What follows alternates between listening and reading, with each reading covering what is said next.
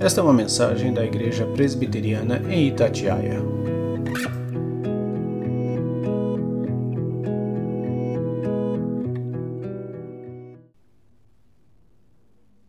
Marcos 14, 22.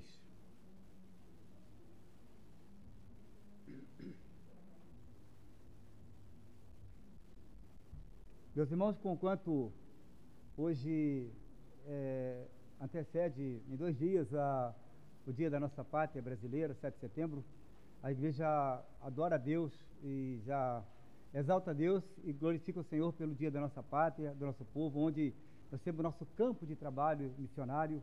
É aqui nosso campo missionário. Quanto, quanto mais temos paz, assim, a, a, em comparação com a Pax Romana, que foi colocada aí propositalmente por Deus, aplicada no Império Romano para a disseminação do Evangelho, também a língua grega e outras coisas mais, da, no período que Deus instituiu para a chegada do Filho dele, também nós temos a paz no Brasil para pregar o Evangelho. E a gente louva a Deus pelo nosso país, pela nossa liberdade que nós temos de adorar a Deus sem nenhuma perseguição, pelo menos é, perseguições sim, mas mais veladas, não tão é, claras, porque ainda tem uma lei que nos assegura o direito de adorar a Deus. Conquanto seja um dia que nós ainda estamos falando da pátria, também é dia de Santa Ceia e nós vamos voltar nossa mente para a Santa Ceia do Senhor. Certo, queridos? Aí a, a palavra que diz em Marcos capítulo 14, 22, nos diz assim, 22 ou 26, nos diz assim a palavra. E enquanto comiam, tomou Jesus um pão e, abençoando-o, o partiu e lhes deu, dizendo: Tomai isto, é o meu corpo. Tomai, isto é meu corpo. A seguir, tomou Jesus um cálice e, tendo dado graças, o deu aos seus discípulos e todos beberam dele. Então lhes disse: Isto é o meu sangue, o sangue da nova aliança derramado em favor de muitos. Em verdade vos digo que jamais beberei do fruto da videira até aquele dia em que eu hei de beber novo no reino de Deus. Tendo cantado um hino, saíram para o Monte das Oliveiras.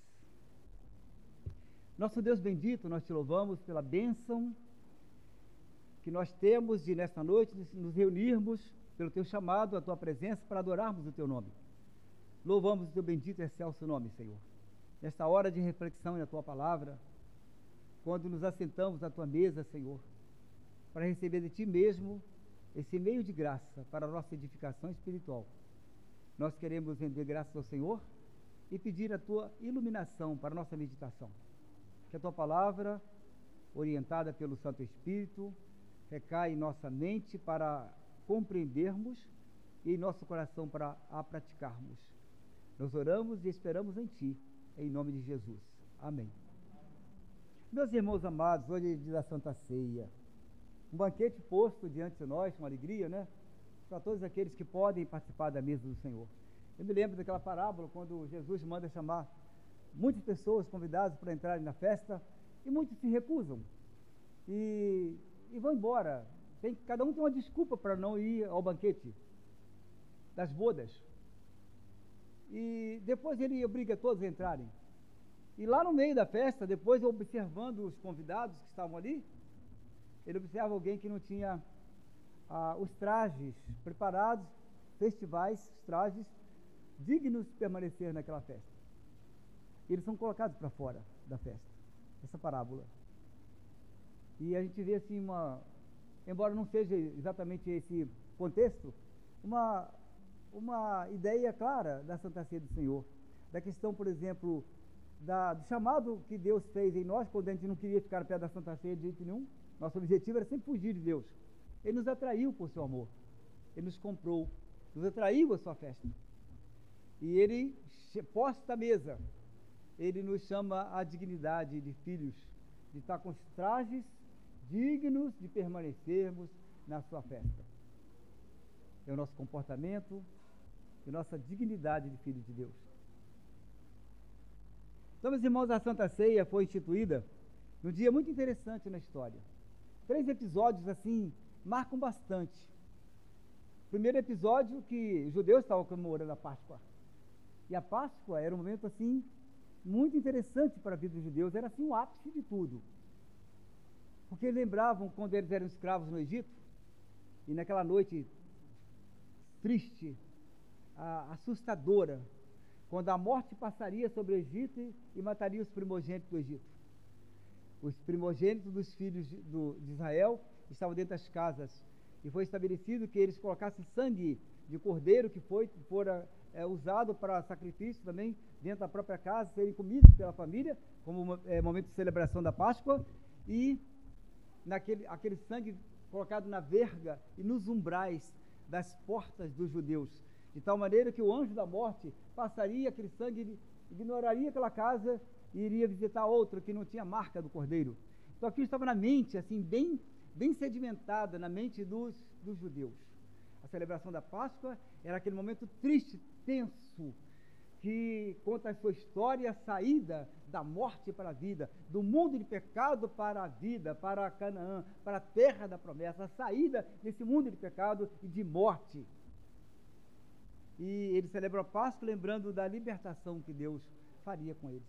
Isso ficou marcado na história de Israel. Era um dia da celebração da Páscoa e Jesus tinha falado para os judeus que ele, ele ansiava por comer a Páscoa. E eles prepararam a, a ceia, a Páscoa, para que eles participassem. E o interessante nessa história, que outro episódio estava sendo montado naquele momento. Judas, está escrito no, na noite em que foi traído, o Senhor Jesus tomando o pão. Ah, já havia uma, uma história arquitetada por Judas para trair o mestre. Um momento tão importante na história do povo de Deus e tão importante para Jesus Cristo, porque ele sabia que ele ia ser levado à morte para abrir a passagem da nossa morte para a vida eterna nele. Esse, essa nova Páscoa que ele estabeleceria com a sua ressurreição estava muito próximo. E é o momento da traição também. Mesmo naquela tensão total, Jesus fala que daquele que havia de trair, estava sentado à mesa dele também, outro texto vai colocar essa história toda. E depois que celebra toda a Santa Ceia, Judas sai pela noite para o trair. É, mergulha da luz, da presença da luz, que era Jesus, para as trevas, para a traição. Porque ali não era o lugar dele. Embora tenha participado da ceia, da, da Páscoa, transformada por Jesus em ceia, que é o terceiro episódio muito importante para nós, ele estava agora indo para as trevas. Terceira ideia é exatamente aquilo que nós celebramos. Ele instituiu a ceia do Senhor. Da Páscoa, ela, a Páscoa vira ceia, a Santa Ceia. Não a ceia, mas a Santa Ceia do Senhor. Então, é, a, a Santa Ceia foi instituída neste momento, nesse momento tenso também histórico, de libertação, de alegria para Israel, que levava uma coisa muito triste e tensa no Egito, mas também lembra da sua libertação, que traz alegria esquece a tristeza e as trevas para trás. Então, meus amados, agora é a celebração da ceia do Senhor. Eu quero lembrar aqui algumas coisas que já ensinei para a igreja uma vez, quando tive a oportunidade de dizer, que há quatro posições a respeito da Santa Ceia do Senhor. A primeira é, é, é com relação à ceia ou essa celebração. Tem uma chamada transubstanciação. Essa posição é celebrada pela Igreja Católica Romana. A transubstanciação, ela crê que ah, o pão e o vinho se transformam em corpo de Jesus, que é absorvido, que é, é literalmente comido pelos participantes dessa celebração. Essa posição chamada transubstanciação. Tem uma segunda também que que foi, assim, no meu modo de compreender, um episódio assim muito é, abrupto da passagem do catolicismo para o protestantismo, que Lutero não deu tempo de trabalhar muito bem a questão teológica. Lutero a, assume a consubstanciação. É uma outra posição que é adotada por Lutero. Essa primeira pelo catolicismo, a segunda por Lutero, que é chamada consubstanciação, que ele acreditava que na ceia, nos elementos, Jesus estava fisicamente ali que na verdade era uma coisa parecida com a, uma transubstanciação. Não houve uma mudança drástica teológica em Lutero. E a terceira, uma posição de Zwinglio, que na verdade a Santa Ceia é uma mera memória. É uma memória, simplesmente uma memória. Tanto é que nem é chamado de Santa Ceia, é chamado de Ceia do Senhor. E nós chamamos, os calvinistas, a posição nossa é que a Santa Ceia é um meio de graça. Meio de graça significa é um meio de alimentar a alma dos eleitos de Deus. É a presença de Cristo não fisicamente, mas espiritualmente, tocando em nosso espírito e edificando a nossa alma, o nosso espírito. Essa é a posição que nós chamamos de meio de graça.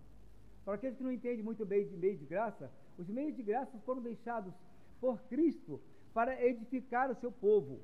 Em casa você tem seu filho, você tem a sua própria saúde, você cuida muito bem dela. E muito mais do que os remédios que você precisa tomar para melhorar, é melhor ter uma boa alimentação, bem balanceada, né, com lipídios, glicídios, sais minerais, proteínas, vitaminas e um balanceado de alimentos e nutrientes para o seu corpo ter o balanço normal e ter saúde mental, física, intelectual, tudo mais. Né? Intelectual porque prepara para receber o, o intelecto para receber as coisas. Isso é para alimentar o seu corpo, alimentar sua mente. Mas você também tem espírito. E a maioria das pessoas só cuidam do corpo. A musculação, culto ao corpo, culto ao ego, culto à força, culto a tudo e menos culto a Deus. Despreza o espírito. De maneira que às vezes tem músculos enormes e tem uma alma magrinha magérrima, esquálida dentro do corpo, que não tem expressão nenhuma diante do, do Deus que comunica com essa alma, com esse espírito. E leva a vida assim, tanto faz como tanto fez. Né? Eu estando bem fisicamente, eu estando bem é, desse jeito assim, eu vou legal, eu visto bem, é, passei com a minha família, aproveito a vida e vou tocando meu barco. Isso aí é apenas fisicamente. Mas todos nós teremos que morrer um dia. E a Bíblia diz que todo joelho vai se dobrar diante de Deus. Toda língua vai confessar que Ele é Senhor. Seja aquele que amou Jesus que veio nesse culto hoje à noite, seja aqueles que amam o Senhor em todos os lugares, que adoram o Senhor, que servem o Senhor, e também aqueles que odeiam o Senhor. Todo joelho se dobrará diante de Deus, e toda língua vai dizer: Ele é Senhor. Eu, eu penso assim, e a me arrepio, quando eu me lembro de capítulo 6 de, de Apocalipse quando ele fala que os pequenos, os grandes, os, os reis, todos são chamados diante do tribunal de Deus, e eles não suportam olhar a face daquele que vem por julgar toda a terra. Ele fala que afastai-vos daquele, eu não quero olhar o, o, o, rosto deles, que as pedras caiam sobre nós, que as montanhas caiam, caiam sobre nossa cabeça e nos esmaguem, porque nós queremos ver aquele que vem julgar o mundo, não. Isso, isso mostra atitude, a decisão daqueles que gostam muito de viver longe de Deus, mas aqueles que têm a alma devotada para Cristo, não temem esse dia. Porque tem uma alma alimentada, uma alma fortalecida. A Santa Ceia é uma das coisas que nós chamamos de meio de graça. A oração é um meio de graça. Leitura da palavra é meio de graça. Comunhão com os irmãos, meio de graça. Evangelização, cuidado com, a, com o reino de Deus.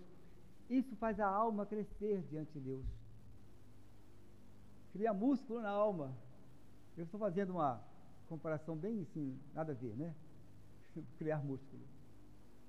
Mas a ideia é de que nós crescemos diante de Deus, nos fortalecemos. Cada vez que você para verdadeiramente, humildemente, com temor no coração, para ouvir a palavra de Deus, esperando que Deus fale a sua vida, você sai, sai edificado, maior do que entrou, sua alma grande dentro do corpo. Grande significa também humilde. É diferente, é um paradoxo. Quanto maior, menor. Porque é mais baixinho. Sabe que ele que é grande, porque ele que nos edificou. Às vezes a pessoa está tão pequenininha, com a alma tão pequena, mas quer ser tão grande diante de Deus. Então, meus irmãos, nessa instituição, nós temos a nossa postura, a postura calvinista, a postura, a postura reformada, que diz que a Santa Ceia é um meio de graça, um meio que Deus deu para alimentar a sua alma. É o banquete espiritual.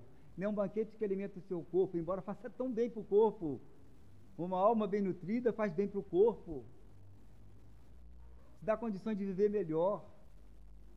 Teve uma pessoa, amiga nossa, que disse: Eu fui ao culto Quando eu voltei, eu dormi melhor. Passei bem a noite, dormi melhor. Eu não estava dormindo direito. Fiquei tão feliz por isso. Que faz bem. Jesus é o médico dos médicos. A diferença que eu até falando no estudo bíblico é essa. A diferença nossa para aqueles que não vêm ao culto é que todos nós somos doentes. A semelhança é, todos nós somos doentes. A diferença é que nós somos doentes que sabemos que aqui é o hospital. E a gente vem buscar socorro, porque Jesus é o médico dos médicos, ele atende, a gente cura, cura a gente aqui dentro. Cada vez que a gente vem, a gente vem trazendo problema, ele cuida, gente, cuida de nós. E os outros são doentes rebeldes que não vêm. A diferença é essa. Todos nós somos dependentes dele. E meus irmãos queridos, uh, considerando aqui, primeira consideração que, embora seja em memória, Santa Ceia, é mais do que isso, é o que nós chamamos de meio de graça. Porque eu recebi do Senhor o que também vos entreguei, que o Senhor Jesus, na noite em que foi traído, tomou o pão e, tendo dado graças, o partiu e disse: Isto é o meu corpo que é dado por vós. Fazei isto em memória de mim, por, memória de mim. Por semelhante modo, depois de haver ceado, tomou também o cálice, dizendo: Este cálice é a nova aliança no meu sangue. Olha só que interessante. É o comer para nutrir a alma. É o assentar à mesa do Senhor, não para fazer o banquete mundano, para comer, encher a barriga, até passar mal depois, mas é comer para encher a alma. É pequenininho o cálice, pãozinho desse tamanho, podia ser grandão, mas não é para alimentar o seu corpo. Você come em casa, né? Isso aqui enche a nossa alma, a presença misteriosa de Cristo. É tudo que precisa o pecador. Que a alma dele seja restaurada, que seja abençoada por Deus. Né? Fazer isso todas as vezes que o beberdes em memória de mim. A Santa Ceia, meus irmãos, é o momento no qual, como os outros meios de graça, somos fortalecidos pela presença espiritual de Jesus. Como nós falamos, precisamos nos alimentar dele. O cristão que não tem assim a busca constante do Senhor Jesus é um cristão que, embora ele seja um receptáculo para as bênçãos de Deus, muitas vezes vive como um vaso vazio. Gosto muito daquela ilustração do vaso lá que é feito para honra e outro vaso para desonra, lá de Coríntios, 2 Coríntios, capítulo 4, versículo 7 por aí, que fala que um vaso de barro, mas por dentro dele tem um, uma coisa grandiosa, uma riqueza tremenda. E a gente sempre compara assim: quando um quebrar o vaso de honra, quando se quebrar, o que aparece é joias, pedras preciosas. Um, porque dentro desse vaso de barro, que somos nós, tem a presença espiritual, Deus habita em nós. Por isso, meus irmãos, devemos viver uma vida alimentada, espiritual, voltada para Deus, com dignidade, né? Com uma vida com Deus. A Santa Ceia também, meus irmãos, deve ser celebrada até quando? Até que o Senhor Jesus voltar. Quando você fala da volta de Jesus, você lembra que essa é a chamada de bendita esperança. Pa parece que algumas pessoas têm medo da volta de Jesus. Tem medo de dar um fim, terminar, acabar ah, todo o projeto de vida dele aqui do mundo.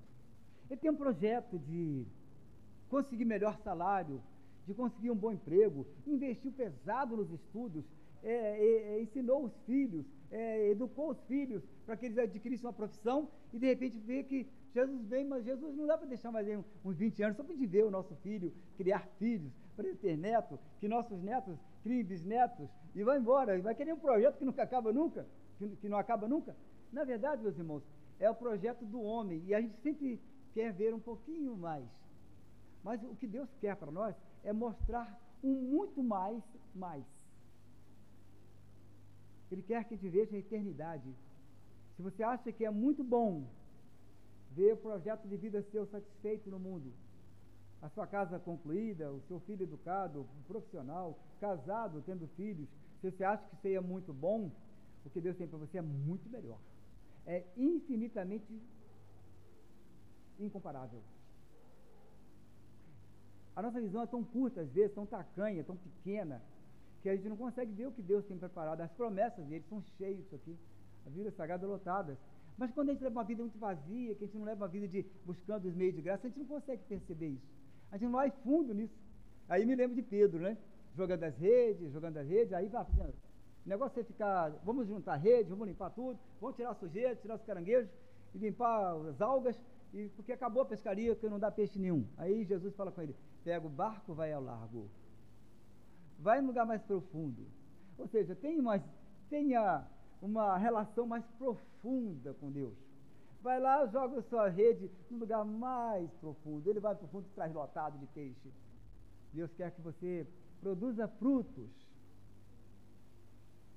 Que não desanime e comece a lavar sua rede tão rapidamente. Ele quer que você tenha experiência com Ele. Vai fundo. Se alimente bem. Santa Ceia é para a gente esperar a volta de Jesus. E tem um texto de Tessalonicenses, capítulo 4, versículo 16 e 17, diz assim: Porquanto o Senhor mesmo, olha que coisa linda, meus irmãos, não despreze isso, por favor. Isso é muita diferença para a sua vida, não despreze. Porquanto o Senhor mesmo, dada é 1 Tessalonicenses capítulo 4, versículo 16 e 17.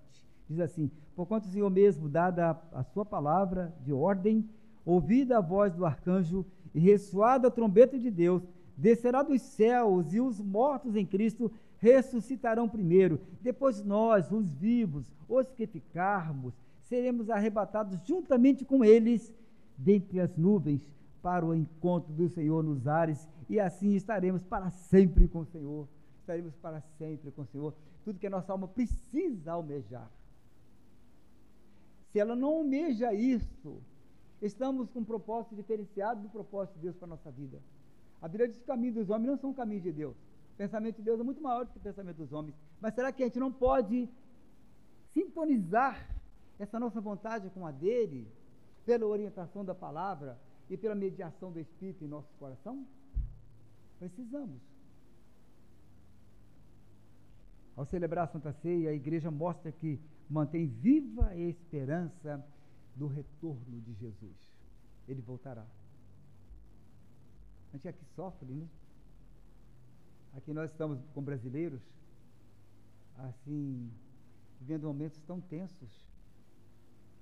Não sabemos o que vai acontecer em nosso país. Não sabemos para onde vai essa história. Essa história. E já estamos perdidos há muito tempo, tentando achar o caminho, não achamos, continuamos procurando. Como crentes em Jesus, vamos alimentar a nossa esperança em Deus, porque Maior do que tudo isso aí que nós buscamos, maior do que tudo isso, está a nossa esperança da glória eterna. Essa não falha. O juiz eterno não falha no julgamento. Ele preside o mundo que não se abala. E a nossa esperança está nele.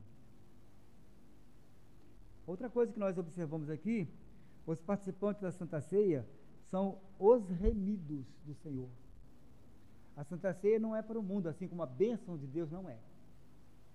As bênçãos é para os eleitos de Deus.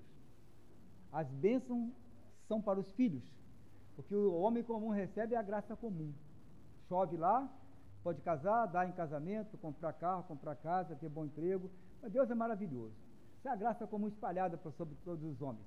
Chove lá na casa do ímpio, chove na casa do justo dá abóbora no quintal do justo e dá abóbora no quintal do ímpio. E o cara não honra Deus nem um pouquinho, mas Senhor, por, quê? por que não faz chover só na casa do justo, né? Por que não chove no quintalzinho dele, aquela chuvinha mansa e cai de pedra no quintal do ímpio? Não, ele é maravilhoso. No final, ninguém vai ter desculpa de dizer assim, ele foi justo, ele foi mau. Quando ele chamar todos os homens para o julgamento final, ninguém pode dizer que ele foi ruim. Nada. Nenhum nenhuma acusação para o Senhor. A sede do Senhor para os remidos, que é assim como a palavra é eficaz, a palavra nossa, a palavra de Deus é eficaz, é para nós. A palavra para o ímpio não entende nada. Porque não tem o Espírito de Deus, ele não entende as coisas de Deus, elas, elas se explicam espiritualmente. É para nós. Já que você tem o Espírito que, que te ensina, aproveite. Tem um professor do seu ladinho para te ensinar. Não despreze o conhecimento que vai passar para a eternidade. Está perdendo tempo de entender, de, de, estudar a palavra, de ouvir a palavra. Todo dia que a gente faz aquela tarefinha que te manda, ah, leia a Bíblia, você já leu a Bíblia hoje, que gente manda para os irmãos, a gente manda assim com, com a esperança de que os irmãos vão pregar a Bíblia e vão ler, sabe? Aquela esperança de que eles vão comer a mesma comida que você comeu lá com a sua família, antes de fazer a, as perguntas. Fica uma esperança, é tão bom passar por ali, por aqueles três, quatro capítulos da Bíblia por dia, porque a gente sabe que é Deus falando conosco, falando da história do povo, mostrando para a gente que está é, caindo nos mesmos pontos, é, reincidindo nos pontos que Israel caiu. E somos assistidos pela esperança. Ah, olha para a eternidade. Somos remidos do Senhor. A última coisa aqui para destacar, que em parte, partes, nossa postura deve ser de dignidade. Dignidade. Digno, né? Versículo 27 do, de 1 Coríntios, ele fala que devemos participar com dignidade na Santa Ceia do Senhor. E nós somos filhos de Deus, meus irmãos. A gente não pode comparecer perante Deus de qualquer maneira. É com dignidade. É, nós somos filhos do rei. Devemos proceder como príncipes, com as vestes talares, com andar altivo, confiando naquele que está no alto, andando com dignidade no mundo que está cabisbaixo pelo pecado. Filhos de Deus, príncipes, filhos do rei. Mas tem uma outra posição desses também do filho de Deus, aqueles servos. Ao mesmo tempo que é príncipe, é ao mesmo tempo é servo do rei, com as vestes de servos para servi-lo. Mas as nossas vestes de servos não são semelhantes àqueles escravos que comiam nas gamelas brasileiras. Mas é o servo remido pelo sangue dele, que serve, que o servem noite e dia com louvores em seus lábios. Nós temos dignidade, sim. E ao participar da Santa Ceia do Senhor, devemos examinar-nos a nós mesmos e comparecemos com dignidade. Filho, não aquelas pessoas riadas com a cabeça lá embaixo no chão por causa das, das coisas erradas que fazem o tempo todo porque não honram a Deus. E com toda reverência. Com o passar do tempo, as pessoas começam a, a banalizar a Santa Ceia já não tem reverência, come como se estivesse comendo pão em casa, qualquer coisa. Não, meus irmãos. É sério. Aquilo ali vai ser pão para sempre. E aquele vinho vai ser vinho para sempre, não vai mudar. Mas Cristo está aqui, Ele está olhando o que a gente está fazendo. Ele faz, faz, fazer, falou, fazer isso em memória de mim. Todas as vezes que comerdes o pão e beberdes o cálice. Não é mera memória, Ele está presente espiritualmente, honre a Deus com a dignidade de príncipe, com a dignidade de servo cujas vestes foram lavadas pelo sangue do Cordeiro. Sim, é isso aí. Com alegria também. Nós estamos vivendo dias de tristeza, não estamos? Jesus sabia. Ele e os discípulos, assim, estava ficando tenso o negócio. Aí vem um traidor. Jesus havia falado, olha, o, o filho do homem vai ser levado para o madeiro, vai ser levantado lá. Alguém disse para ele assim: é que isso não aconteça, Senhor, a ti. E você não sabe o que está falando. Ele sabia que alguma coisa estava para acontecer.